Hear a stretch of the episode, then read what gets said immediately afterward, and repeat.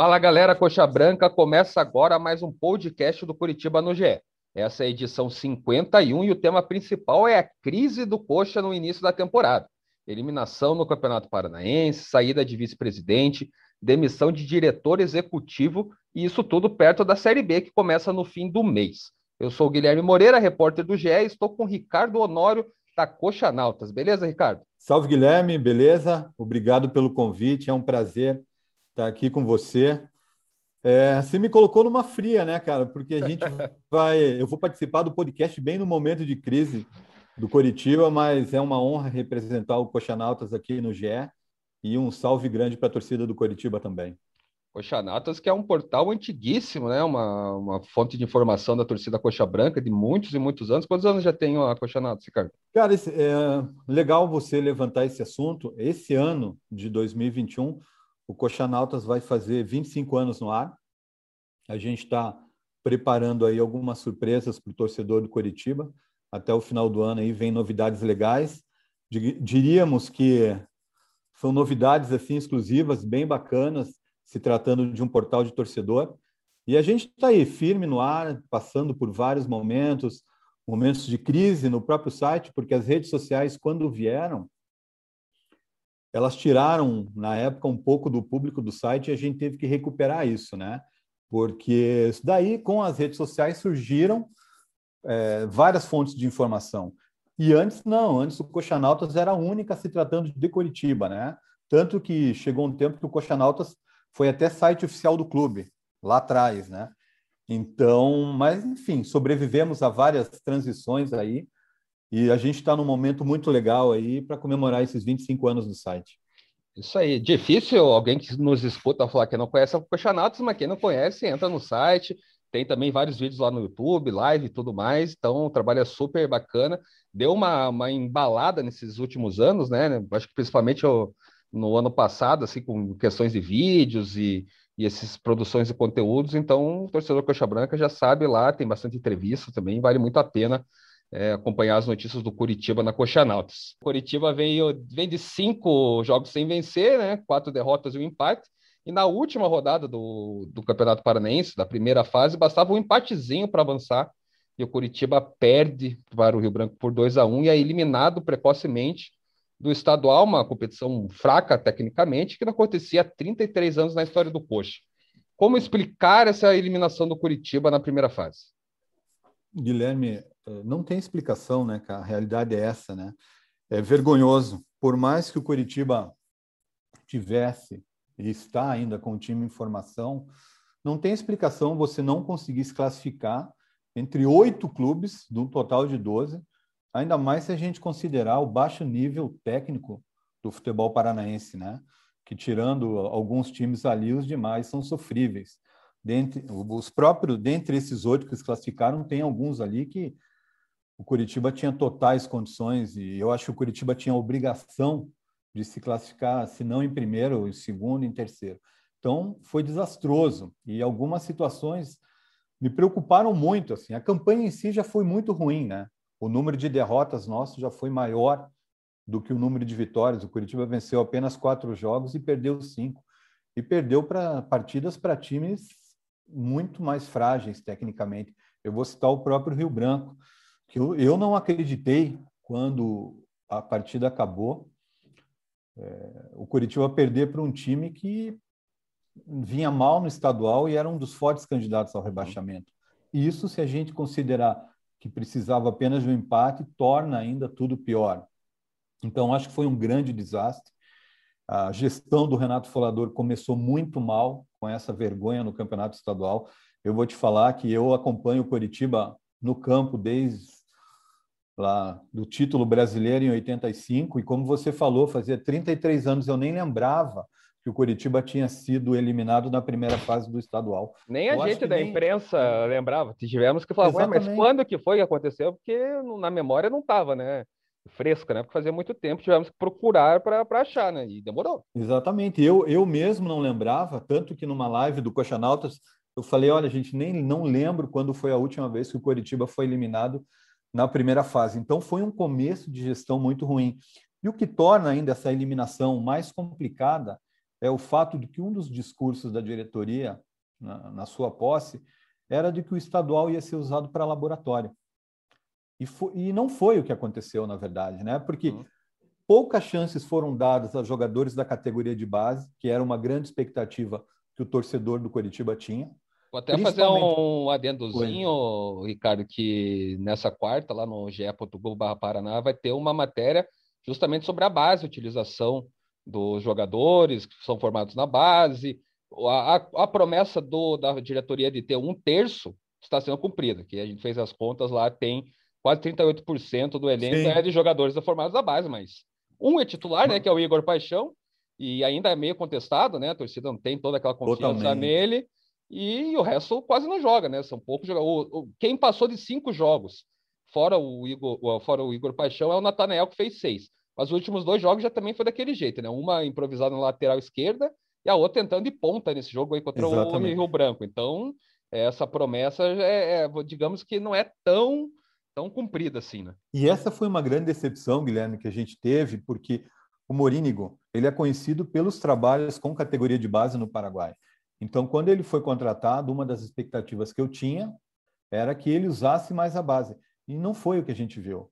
O que a gente viu foi uma insistência com jogadores muito ruins tecnicamente, e a torcida sabe quais são eles, né? Eu vou te dar um exemplo. O menino Thalisson, quando entrou na fogueira lá contra o União Rondonópolis, fez uma, um baita de um jogo e depois não jogou mais. Uhum. E, o, e, o, técnico insistindo com Elton Carvalho, insistindo com o Natan Ribeiro, insistindo com o próprio Luciano Castan, que chegou, fez um bom começo e depois caiu muito de produção.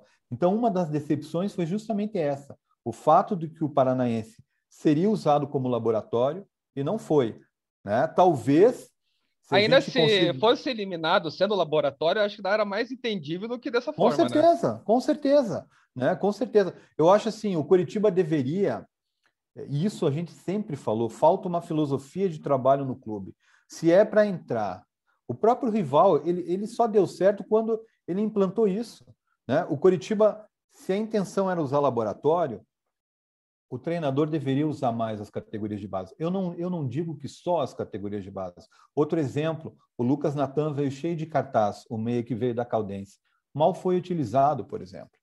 Né? O próprio Thailson, que veio do Santos. Enquanto isso, o Monínigo insistiu com Fagninho, insistiu com o próprio Igor Paixão, que não, não foi bem, uhum. né? insistiu com o Wellington Carvalho, insistiu com o Luciano Castan, insistiu com o Romário, que para mim é um jogador também. fraquíssimo. Né? E o, o Ângelo, que fez um baita jogo agora com o Atlético Mineiro, pelo Sub-20, não foi nem utilizado. Então, a, a desclassificação do Campeonato Paranaense ela se torna ainda mais grave se a gente considerar que o Curitiba usou seu time titular, o time que daqui duas semanas estreia na Série B, né? Que salvo o Henrique que vai chegar e que realmente é um grande reforço, ninguém mais veio até agora. Então é o time que vai estrear na Série B. Então eu estou muito preocupado. A eliminação do estadual nos trouxe um panorama muito ruim do clube. É, você falou até dessa, dessa estreia na Série B que é logo daqui a, é, daqui a pouco, né? Piscou, já, tá, já vai rolar essa, essa estreia na Série B. E a Série B sabemos que é super complicada, é, mais esse ano que tem times né, maiores, grandes aí disputando a, a Série B, então vai ser bem disputada, mesmo que tem alguns clubes também vivendo crises nesse momento, não é só o Curitiba, né? Mas assim, eu vejo que o Curitiba, por mais que tenha essa eliminação, é, é, é vergonhoso, foi um vexame total. É, não tem como não se classificar em oito é, de 12 times no, no, Paranaense, mas eu ainda vejo que tem uma base do time, né? Se for pensar no, Wilson, Igor, o Igor foi uma boa contratação, não dá para negar, sim, né? Sim. O Luciano Castan, que eu acho que com o Henrique vai crescer bem, né? Eu acho que junto com ele vai ter um crescimento. É, então já teria quase um sistema defensivo pronto já, né? Titular pronto, né? Tirando o, o Romário, que eu também acharia que o Ângelo seria uma boa aposta, pelo menos para testar. Teve o Paranense para isso e não fizeram. E já no meio-val também, apesar da, da, da, marcação muito forte, né, toma muito cartão amarelo, foi expulso nesse jogo decisivo aí contra o Rio Branco, prejudicou também o Curitiba, não que seja desculpa, mas prejudica ter desvantagem numérica numa partida. É, Rafinha e Gamalho. Então, assim, tem uma Perfeito. base, né? Tem uma base de um time para a Série B e é uma base boa. Não, não vejo. Não, e tem ainda, jogar... É, e tem o William Farias também, que é, é um jogador que, que num time acertado ele vai dar conta do recado, né? Uhum. O teu comentário é perfeito. O Curitiba tem uma base. É, não está difícil, Guilherme, de você acertar o time. Né? Exatamente. Né? E, e, tem um fato importante assim: a gente sabe que o jogador, quando ele não é tão bem provido tecnicamente, se ele entra num time que está bem acertado, ele vai render mais. O próprio Romário, por exemplo. A gente sabe que o Romário não é o lateral esquerdo dos sonhos do Coritiba. Agora, num time acertado, uhum. ele talvez renda. Ele rendeu bem no Cuiabá o ano passado. Uhum. E a gente tem outros, outros casos, o próprio Igor Paixão, é... enfim. Agora, o duro é você tentar montar um time onde você tem uma base, mas vários jogadores que estão com dificuldades técnicas. Aí fica mais difícil. Uhum. E é assim que eu vejo o Coritiba hoje. Mas, porém, a gente tem de seis a sete titulares hoje. Né? Resta saber o que virá, o que a diretoria vai trazer né, para completar essa base e como estarão as condições dos suplentes. Vou te dar um exemplo: o Robinho. Né? O Robinho veio, todo mundo sabe o futebol que ele tem, porém sabe as condições físicas dele também. Então, quais condições o Robinho vai estar para a Série B?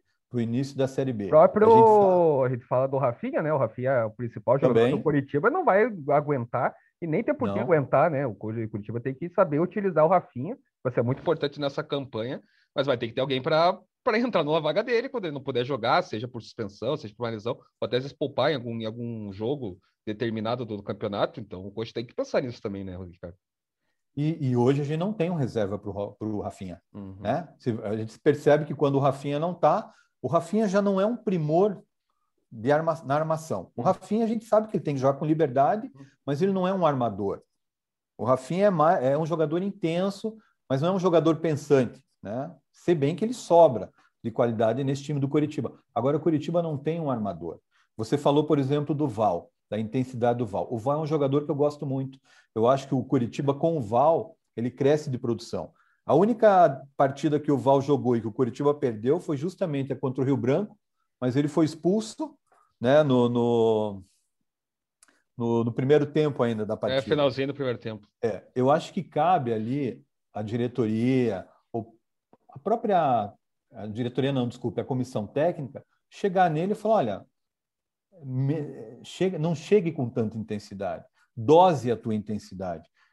Então, assim, o Curitiba, para mim, para o início de Série B me preocupa, confesso para você. Não vejo movimentação para a chegada de novos jogadores, apesar de que a diretoria prometeu a vinda de alguns atletas para o início da Série B. Agora, eu espero que o acerto nesses novos jogadores que vão chegar seja superior ao acerto dos jogadores que chegaram no começo do ano, porque o nível foi muito baixo. Eu digo para você que dos 15 jogadores que foi contratado contratados, com exceção do William é, Totô, que ainda não jogou, eu, eu digo para você que o acerto é de 30%, é muito baixo.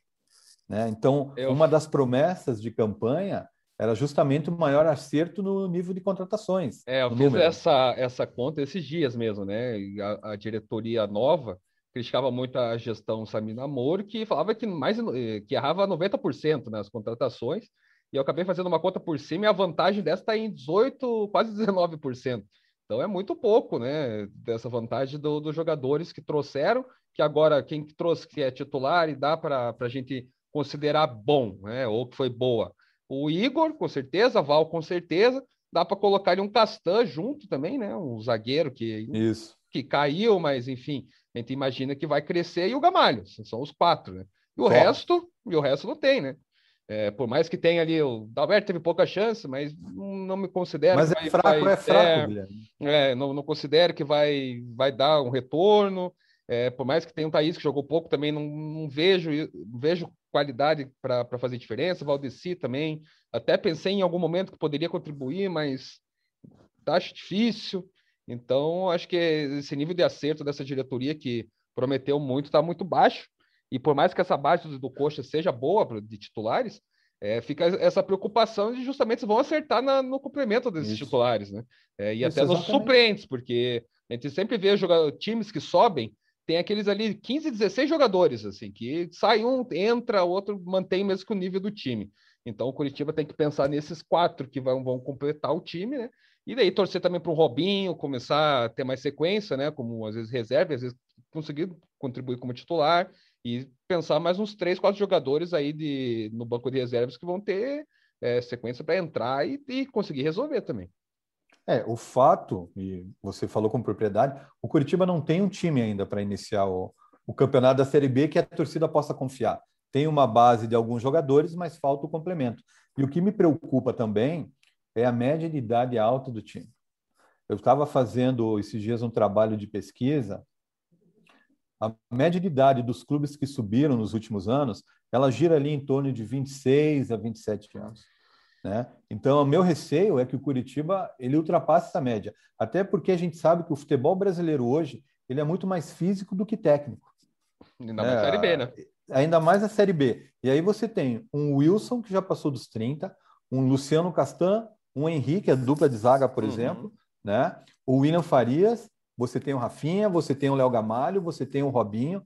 Então me preocupa também essa questão física. Então, espero que a diretoria, além de dar qualidade ao time, que ela rejuvenesça também. Correto. É, agora, essa eliminação do Curitiba também resultou em algumas mudanças internas. A primeira, que demorou um dia né, da eliminação, foi o pronunciamento do Folador no canal do YouTube, não participou da imprensa, então a gente já não participou, vocês acolchonados não participaram, não teve coletiva para a gente questionar a diretoria na visão da torcida e na nossa visão da imprensa também é, sobre algumas situações que, que se passaram nesse pouco mais de cinco meses aí de gestão do Renato Folador. O que, que você pode falar dessa, desse pronunciamento? Ficou decepcionado? É, não gostou? Achou que ficou muito superficial as falas do, do Renato Folador, Ricardo? Guilherme, eu acho assim, ó, não me surpreendeu uh, o, o, lado superficial, como você falou. Eu acho até normal isso, porque em nenhum momento eu esperei que o presidente viesse a público apontar nomes de pessoas, apontar situações internas do clube. Eu acho que nesse ponto ele está corretíssimo. Nem cabe. Eu acho né? que a, nem cabe, eu acho que a roupa suja se lava dentro de casa. Então, nesse ponto, não me surpreendeu. Eu vi até algumas críticas nas redes sociais, mas é mais pelo momento que a torcida, pelo que a torcida espera da diretoria. Então, eu não vi como anormal essa, essa falta de informações na, na no pronunciamento dele. Pelo contrário, eu achei positivo ele se pronunciar, ele dá uma satisfação à torcida, principalmente porque ele foi eleito com uma grande margem de votos. A expectativa em cima da diretoria dele era muito grande. Então, eu achei isso como muito positivo. Achei positivo também ele reconhecer alguns erros, e isso também eu achei bom. O negativo apenas, para mim, é ele falar o time competitivo. Né? Por mais que o time do Curitiba tenha demonstrado espírito de luta dentro de campo, nem isso foi suficiente para vencer Rio Branco, para vencer FC Maringá, é, desculpe, Cascavel, para vencer Azures, entendeu? Então, esse lado eu não gostei. Ele não reconheceu que o time era fraco, tá? É, então, assim, mas a entrevista em si eu achei normal, eu achei positiva ele vir dar um pronunciamento ao torcedor do Curitiba logo depois da entrevista, vocês mesmos da Coxanatos, que deram furo, o Rogério deu lá no Twitter da questão da saída do Brunoro, e no dia seguinte, Curitiba confirmou essa saída do diretor executivo do Coxa. Ele não tinha só essa função de futebol, até porque o Coxa não tem mais essa figura né, do, do executivo de futebol, ele tinha outras funções dentro do clube, e sai também aí, foi contratado no começo de janeiro, né, e já sai cinco meses e meio depois é, como que você via essa saída? Acho que foi justa? Considera que ele tinha que sair mesmo? Precisava ter um pouquinho mais de calma? Como que você viu essa, esse movimento da diretoria do Coxa em relação ao Bruno? Eu, eu acho que o Brunoro não deveria nem ter vindo, na realidade. Eu, quando a gente soube que o Brunoro seria o diretor executivo do Coritiba, foi na época que o Coxanautas fez entrevistas com os candidatos às eleições. Naquela oportunidade, o presidente em off, né, com, confidenciou para a gente que o Brunoro seria o diretor executivo. É sabido que o Brunoro não vende bons trabalhos recentes e é sabido também que ele é um diretor que precisa de dinheiro para poder trabalhar, coisa que o Curitiba não tem. Então, essa era uma das preocupações. Quando o Coxanautas fez uma entrevista com o Brunoro, há cerca de dois meses, a gente sentiu uma pessoa muito motivada por estar no Curitiba e conhecedora do que estava fazendo. Isso, sem dúvida, ele é um nome experiente. Agora, essa saída dele, que pegou todo mundo de surpresa, ela tem algumas questões importantes ali. Primeiro, ele era o cabeça de um planejamento estratégico, né? O cara que estava implantando uma metodologia no clube. Isso já preocupa. Será que a diretoria ela vai ter é, o mesmo critério na contratação da próxima pessoa? Será que a diretoria vai colocar alguém que está lá dentro? Muito se fala que o Wilson, pode ocupar o lugar do Brunoro. Eu, sinceramente, não sei se isso seria o ideal, mas, assim, mostrou uma falta de confiança da diretoria no trabalho dele. Eu vejo a torcida nas redes sociais culpando muito o Brunoro pela montagem do time, o que eu discordo. Muito se foi falado que 12 pessoas avaliavam os jogadores a serem contratados. Então, eu não vejo o Brunoro é, impondo jogadores para o Coritiba. Certo? Então, assim, é, essa questão do Brunoro, é, eu acho que pode ter sido um desgaste interno e não por conta do trabalho dele. Porque é muito cedo ainda, Guilherme, para você avaliar o trabalho de um diretor executivo em cinco meses para implantar uhum. um planejamento estratégico no clube. Não existe, né? Não, não tem existe, como você ficar cinco Isso. meses ali e mudar um clube que tem uma, uma raiz, né? Exatamente. Raiz de ser, de ser ter zona, de ser zoneado e não ter um norte. Cara, é a mesma coisa do, da cultura de demitir treinador, né? aquela questão do resultado, do, né, do, do, imediatismo, é a mesma coisa no Brunoro. Eu não teria trazido o Brunoro lá atrás. Eu acho que a gente precisa de um profissional, talvez identificado com o clube, né, que, te, que seja mais jovem, não que o Brunoro não tenha gás para tocar o projeto, mas a gente sabe que é um trabalho complicado. E é um cara que não mora em Curitiba, que as suas raízes são fora de Curitiba. E não é um trabalho fácil. Você pegar um clube como Curitiba, que tem uma questão política muito forte nos bastidores, que a gente sabe disso, não é fácil tocar. A saída do Brunoro, é, de certo ponto, de certa, de certo ponto de vista, para mim é positiva, porque ainda dá tempo da diretoria arrumar a casa, né? Tá só há cinco meses de, de gestão, então ainda dá tempo. Agora, me preocupa muito saber quem vai ser nomeado para o lugar. Porque se existe um planejamento estratégico, esse planejamento precisa ser levado à risca. Não dá para mudar tudo de uma vez. Né? Então, eu acho que a saída do Brunoro, sim, foi benéfica. E, e a gente fala muito do, dessa questão de não dá para mudar né, em cinco meses.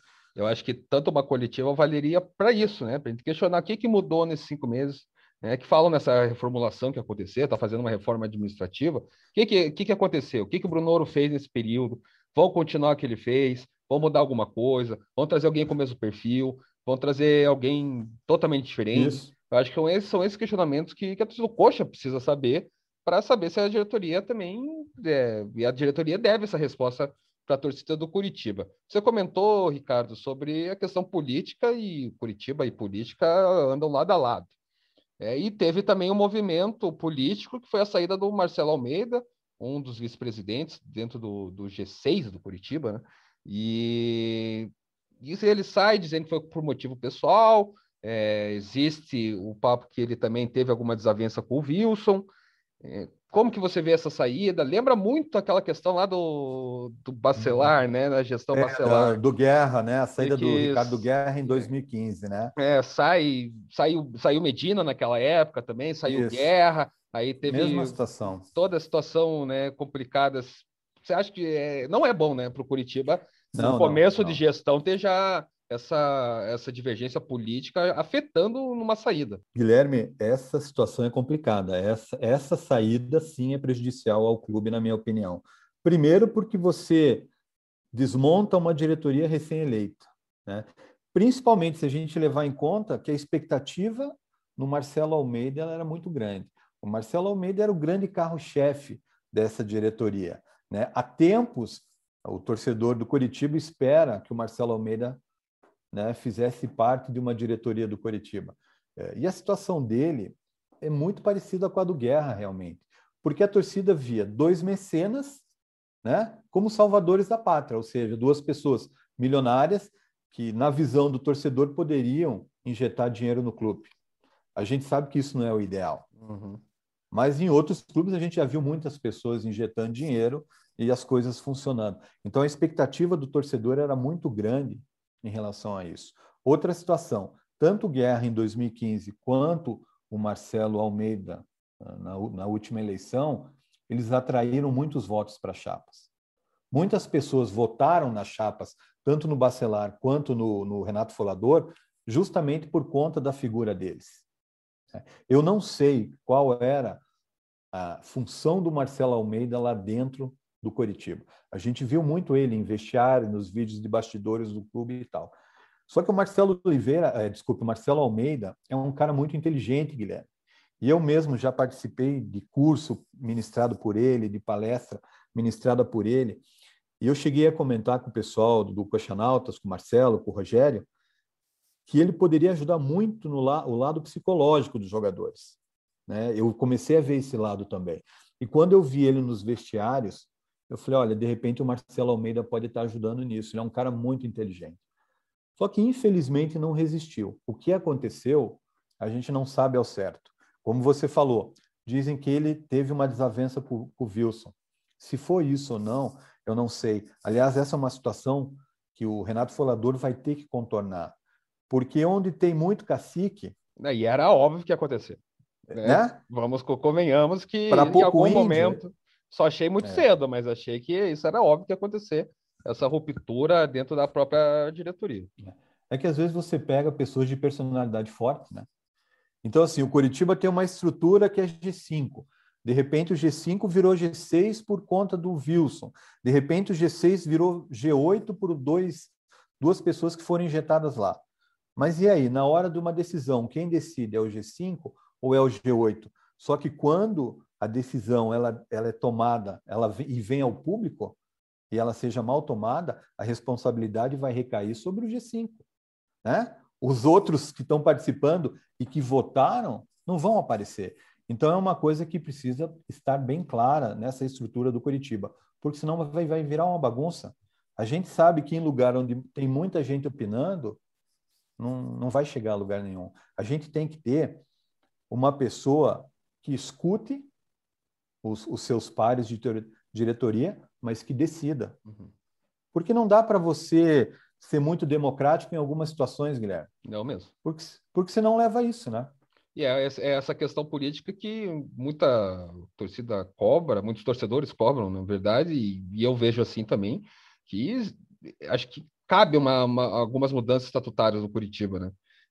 Tempo. Não, não dá mais para ficar nessa dessa maneira de gestão. Até o Folador está tentando, mudou isso, né? Você colocando muitos caciques, virando quase um G8, 12, 12 pessoas analisando um, uma contratação, que eu acho positivo, não, não ter um cara que fala, ah, é esse e é isso, mas é, existem algumas mudanças que, que a, o conselho do Curitiba, acho que, na verdade, deveria pensar e tentar debater mais não sei se, se você sabe melhor sobre isso, se existe movimento sobre isso, mas acho que já passou da hora de acontecer no Coxa, né?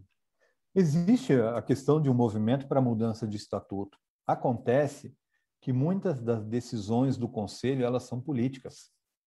Elas não são em prol do clube. Então, se você tem um lado político, né, você vai votar de acordo com o teu lado político muitas vezes.